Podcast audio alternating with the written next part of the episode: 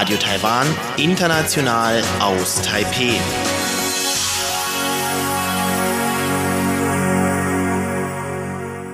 Es geht weiter mit Reise um die Insel und Elon Huang und heute gibt uns Claudius Petzold Tipps für Wanderungen in Taiwan.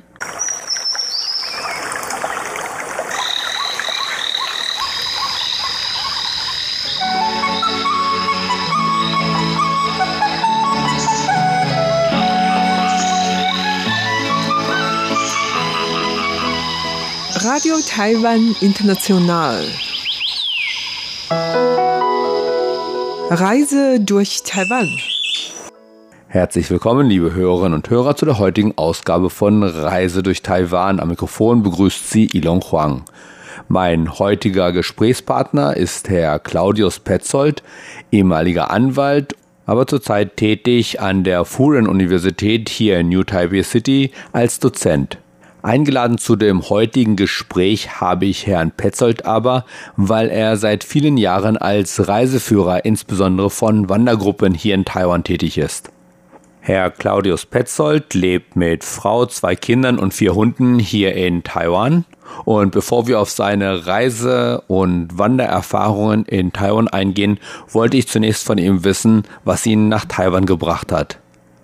Ich wollte immer ins Ausland gehen, ich wollte immer im Ausland studieren, habe während meines Studiums meine Frau kennengelernt und die sagte dann zu mir, na wenn ich ins Ausland will, dann bitte schön zu ihr nach Taiwan. War mal für einen Monat da und später habe ich meine Doktorarbeit in Taiwan geschrieben für zwei Jahre. Mhm. Ich war das erste Mal 1999 in Taiwan. Und dann ja, sind Sie dann hier Bin geblieben? ich halt hier geblieben. Sie haben erzählt, Sie waren früher auch Anwalt. Und jetzt sind Sie als Dozent tätig, aber eben, warum wir Sie heute hier haben, ist für Ihre Tätigkeit als Reiseführer. Wie ist es denn dazu gekommen, dass Sie Reiseführer gemacht haben hier in Taiwan? Gut, ich bin 2007 dann wieder nach Taiwan zurückgekommen, hatte meine Arbeit in Deutschland aufgegeben und musste mir irgendeine Arbeit suchen. Als Rechtsanwalt anzufangen ist überall ziemlich schwer man muss erstmal die Mandanten haben und die Fälle. Das heißt, ich habe mir ein zweites Standbein gesucht, habe mit einigen deutschen Reiseunternehmen gesprochen und habe den halt versucht, Taiwan zu verkaufen. Am Ende hatte ich dann einen Unternehmer gefunden, mit dem ich jetzt seit ernsthaft seit 2009 zusammenarbeite und Reisen in Taiwan durchführe. Und was hat Sie in den Anfängen in Bezug auf Reisen durch Taiwan überrascht? Wie den meisten Deutschen geht es mir eigentlich so, wenn man Taiwan hört, denkt man eher an überbevölkert teuer, viel Industrie, sehr klein. Ich war wirklich überrascht, als ich das erste Mal in der Taroko-Schlucht war, wie wild das war, wie schön das war. Kennen die meisten Deutschen nicht unbedingt. Und dann habe ich angefangen, selber durch Taiwan zu wandern, war immer überrascht, wie wild das Land ist. Mhm. Wir leben eigentlich in einem der entwickelsten Länder der Welt, nur nach drei, vier Stunden merkt man davon nicht mehr sehr viel. Mhm. Es ist völlig wild.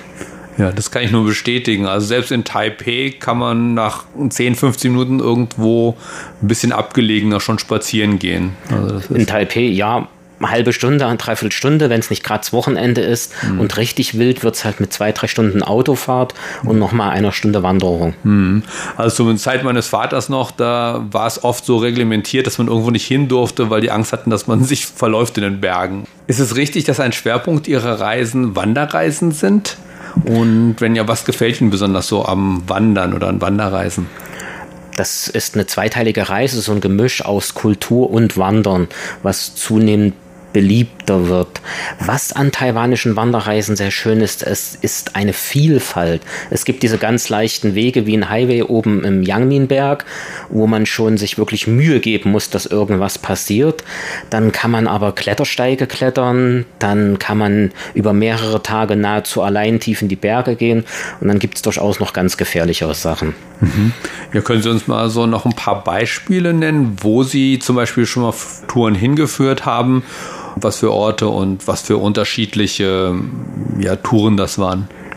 Ich kann ja beschreiben, wie diese normale Reise mit, mit meinem Hauptunternehmer geht. Wir kommen halt den ersten Tag in Taiwan an, die sind müde, wir gehen ein bisschen durch Taipei. Den zweiten Tag gehen wir dann hoch zum Yangminberg, gehen dort eine Stunde spazieren. Weil wir am Montag dort sind, sind wir ziemlich alleine. Man kann dort alleine spazieren gehen, aber das ist so wie es im Aufwärmen, einfach mal äh, zwei Stunden über feste Wege spazieren gehen. Dann geht es ein Stück runter in den Süden über äh, erstmal in Tiofen, Tiofen dann Bitojiao. Das ist dann schon eine Wanderung, wo sie einfach mal ein Stück bergauf gehen müssen. Mm, mit einigen Etappen dann weiter in die Taroko-Schlucht. Im Moment in der Taroko-Schlucht laufen wir in Lu.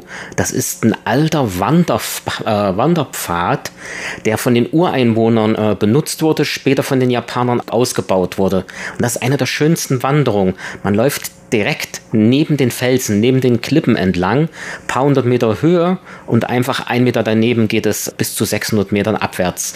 Man hat einen wunderschönen Blick ganz tief in die Taroko-Schlucht, aber auch nach hinten in die Berge.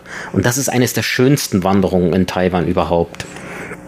Dann sind das mehr so allgemeine Wanderungen, dann zum Aliberg nach äh, oben, in Kending längere Spaziergänge, je nachdem wie müde die Gäste sind. Gerade die Wanderung in der Taroko-Schlucht hört sich faszinierend an, aber auch ein bisschen gefährlich oder ist das, ja, ist da eigentlich, ist das sicher genug? Taiwan hat das Prinzip Eigenverantwortung. Der Weg ist äh, in der Tat ein bisschen gefährlich. Er reglementiert. Pro Tag dürfen nur 100 Leute rein. Es gibt eine Warnung, dass es an Klippen entlang ist, dass hohe Absturzgefahr ist. Die ersten zwei Stunden geht es einfach nur steil bergauf, dass die Untrainierten äh, frustriert aufgeben. Der obere Teil ist wirklich gefährlich. Es sind zwar ein bisschen Seile angebracht, ein bisschen Ketten, aber an einigen Stellen ist einfach zur linken Seite, zur Talseite nichts. Wer daneben tritt, fällt runter. Mhm. Okay. Und da sagt Taiwan eben, man hat unterschrieben, man geht rein, man sieht, man kann ja vorher noch umkehren. Mhm. Es ist aber auch nicht so schwer. Wer Angst hat, muss sich halt ein bisschen an der Wand entlang drücken. Ja, okay. Bereiten Sie da die Touristen oder die Reisegruppe da vorher vor oder sind die sich darüber bewusst vorher? Es gibt im Katalog schon eine Beschreibung, wo bestimmte Kategorien eingeführt werden. Mhm. Das ist eine Kategorie, wo schon erwartet wird, dass die Leute Erfahrung haben. Mhm. Am Abend vorher erkläre ich das genau, beschreibe es auch ein bisschen gefährlicher, als es ist, mhm. um die Leute mit Höhenangst abzuschrecken. Es gibt eine Alternative, wer äh, es nicht will, kann selbstständigen leichten Weg gehen. Sagadang ist sehr einfach. Mhm. Die Strecke selbst, wenn man zur gefährlichen Stelle kommt, kann man sehr gut sehen. Jeder, der hinkommt, weiß, was jetzt auf ihn zukommt. Er sieht genau vor sich die Steilstelle und er kann einfach umkehren. Hm, okay. Und wenn Sie so eine Reise hier durchführen oder ja, wie organisieren Sie diese Reise? Worauf achten Sie oder was müssen Sie beachten? Das ist mit einem professionellen Anbieter. Das heißt, das wird ein Jahr schon vorher äh, gebucht. Das steht schon alles ziemlich weit fest. Also ich weiß, wann ich im nächsten Oktober irgendwo wandern gehe. Das steht mhm. heute schon fest. Das wurde von dem Unternehmer selbst alles abgelaufen. Der hat Angestellte hingeschickt zum Überprüfen, sodass die Reise seit Jahren läuft. Ich kenne die bestimmten Strecken. Na, dann das Klassische halt, äh, wenn es schlechtes Wetter gab, vorher wird angerufen, bei den Behörden nachgefragt, wie die Wege sind sonst ist Taiwan ein sicheres Reiseland, wenn nicht gerade ein Taifun kommt. Okay. Und wie, wenn Sie jetzt auf so einer mehrstündigen Tour sind, also Sie übernachten auch nicht so in den Bergen irgendwo, sondern Sie gehen so zwei, drei Stunden und dann geht es wieder zurück zum Hotel oder so, oder wie?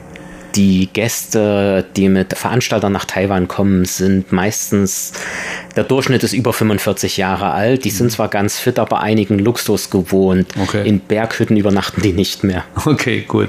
Also mit Verpflegung und so besondere Verpflegung umhertragen müssen, damit müssen sie sich nicht beschäftigen. Mm, muss ich nicht. In Taiwan könnte man dann aber auch Ureinwohner fragen, anmieten, die einen sowas tragen würden. Mhm. Ich muss mich darum nicht mehr kümmern. Oh, okay, gut. Wir haben ja schon gesprochen, wie anstrengend bzw. welche Anforderungen werden dabei an die Wanderer gestellt. Also das ist alles schon vorher klar. Das steht, das, äh, das steht ziemlich fest. Und es wird immer am, es ist Standard, das am Abend vorher genau zu erläutern, dass die wissen, wie viele Höhenmeter das sind, wie lange sie laufen, in, in welcher Zeit sie die Höhenmeter schaffen müssen, wie steil das in etwa ist. Mhm. Es wird auch vorausgesetzt, dass Leute kommen, die schon Wandererfahrung haben, die eben wissen, 400 Höhenmeter können wehtun. Okay. Gut, 400 Höhenmeter hier oder da ist natürlich auch manchmal unterschiedlich, wie einfach oder wie gut das ausgebaut ist. Gut, aber wer lange wandert und hört, der muss in anderthalb Stunden 400 Höhenmeter machen, mhm. der weiß genau, dass das steil ist. Okay, ja. Und die Wege hier sind, sind, sind das eher ausgebaute Wege oder sind das so ganz wilde Wege? Das ist ja das Schöne an Taiwan. Taiwan kann für das Wandern eigentlich jedem was bieten. Mhm. Wer es ruhig haben möchte, wer so ein Stück Natur haben will, hat wunderbar ausgebaute äh, Naturparks mit beschilderten Wegen.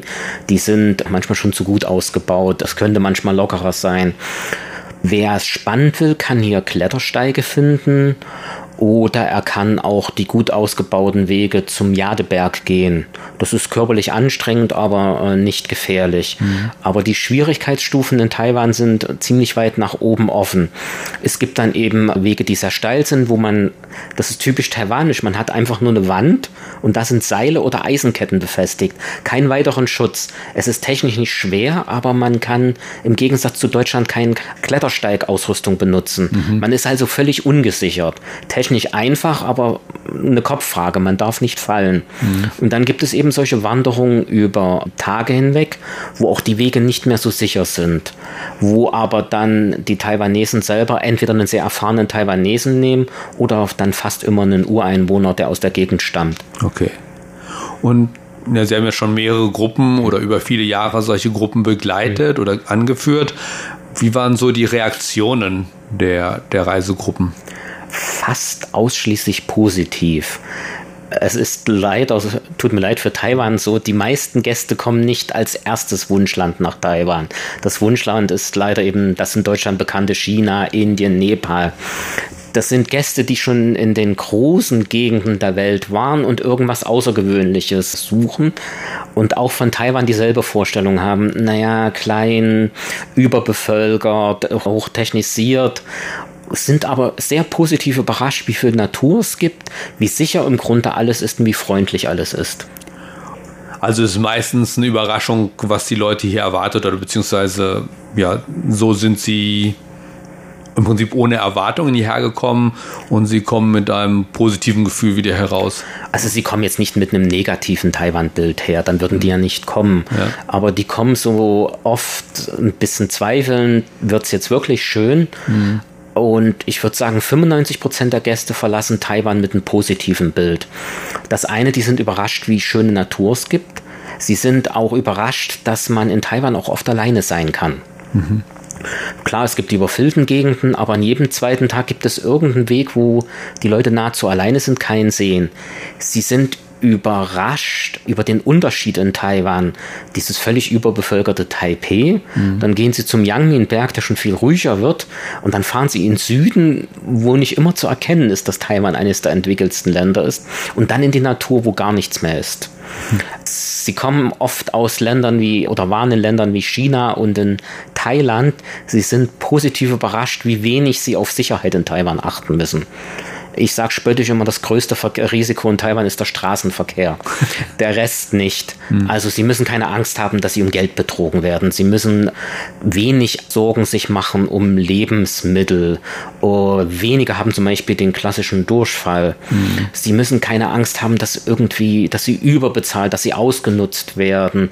Sie können sich auf der Straße mit Taiwanesen unterhalten und das Gefühl ist positiv. Und ich sage, 90 Prozent der Taiwanesen, die ansprechen, sind einfach neugierig. Mhm. Da ist nicht viel mehr als pure Neugier dahinter. Da war eine 80-jährige Frau einmal dabei. Es war eine recht vermögende ältere Dame.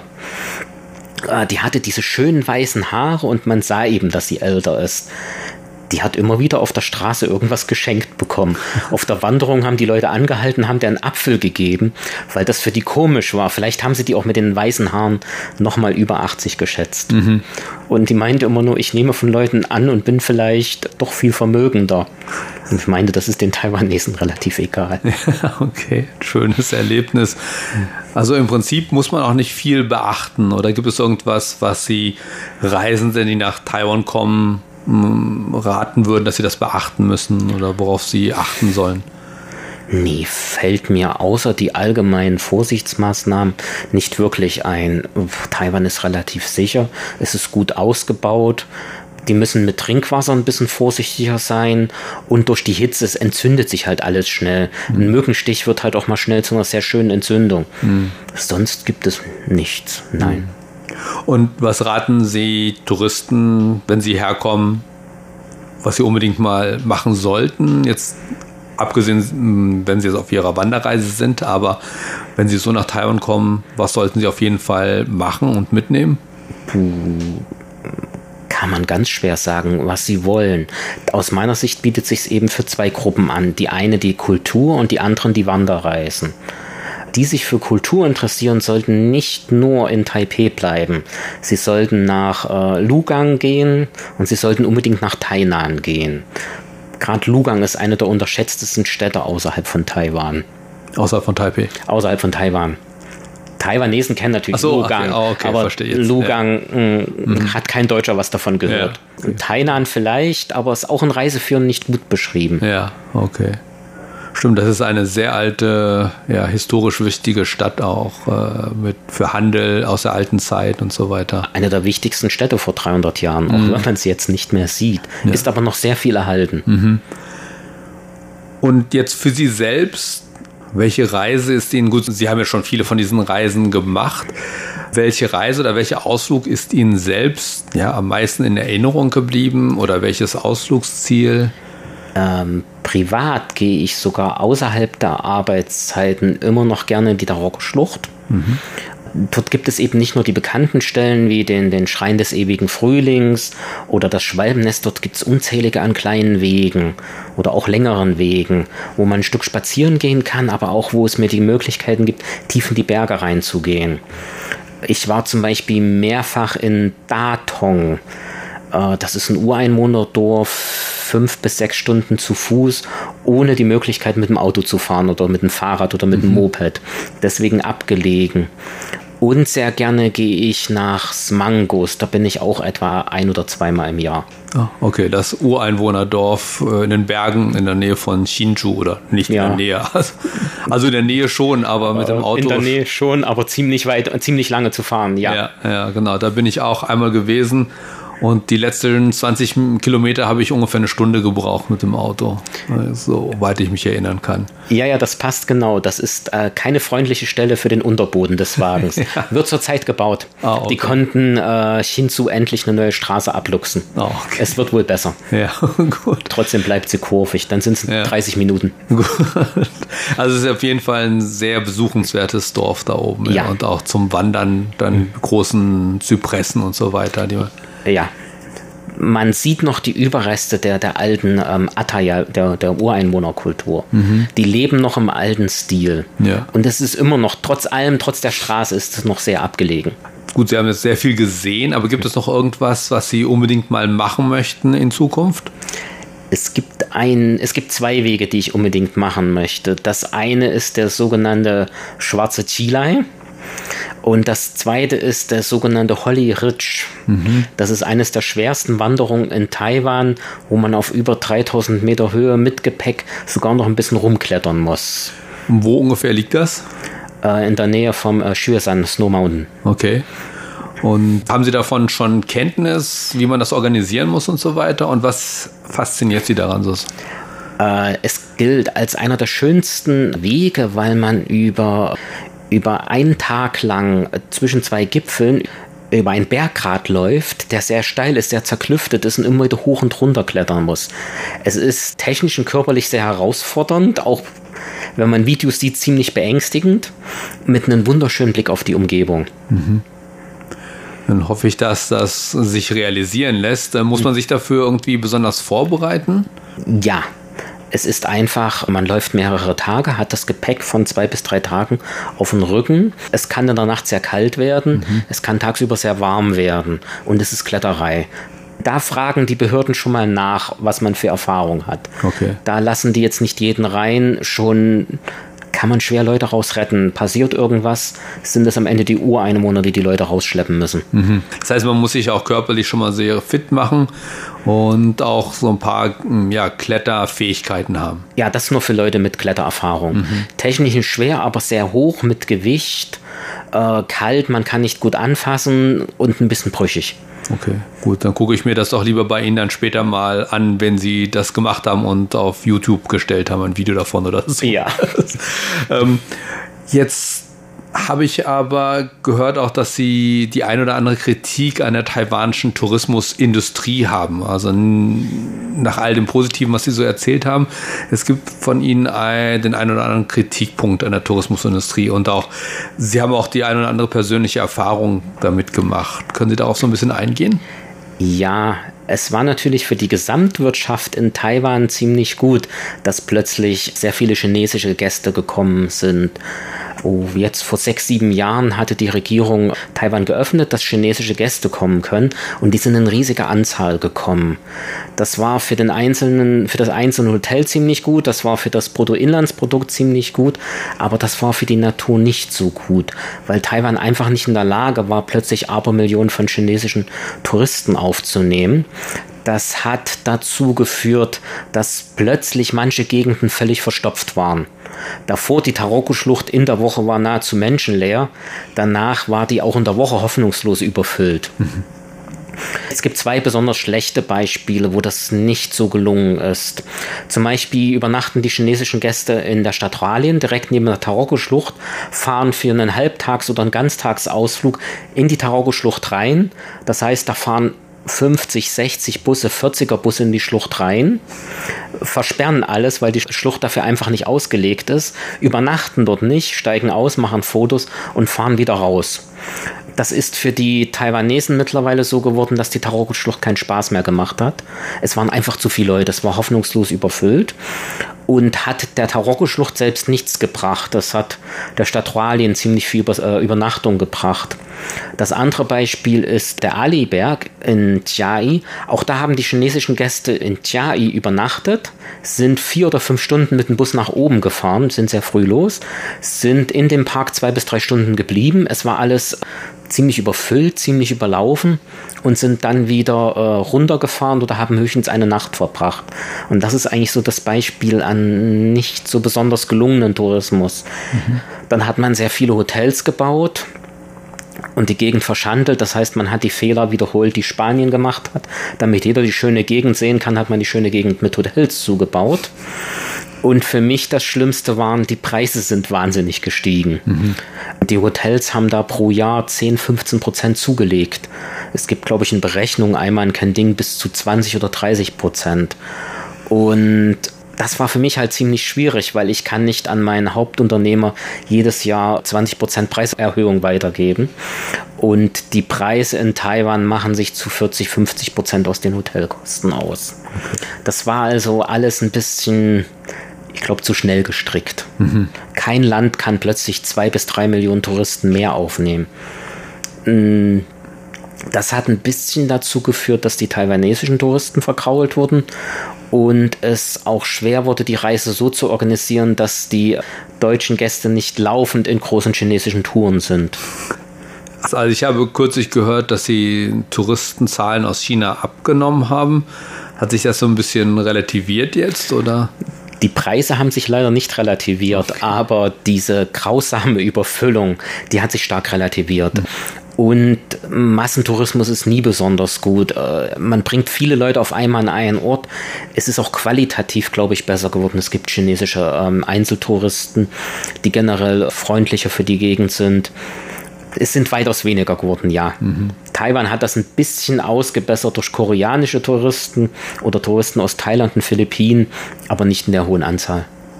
Gut, dann hoffe ich, dass sich das weiter positiv entwickelt. Und für Sie hoffe ich, dass Sie Ihre zwei Wanderungen da hm, durchführen oder realisieren können und dass wir dann ein paar Bilder von den, von den Touren sehen, mhm. weil ich die wahrscheinlich nicht selbst machen werde, so wie sich das anhört. Ähm, und dann wünsche ich Ihnen alles Gute. Dankeschön.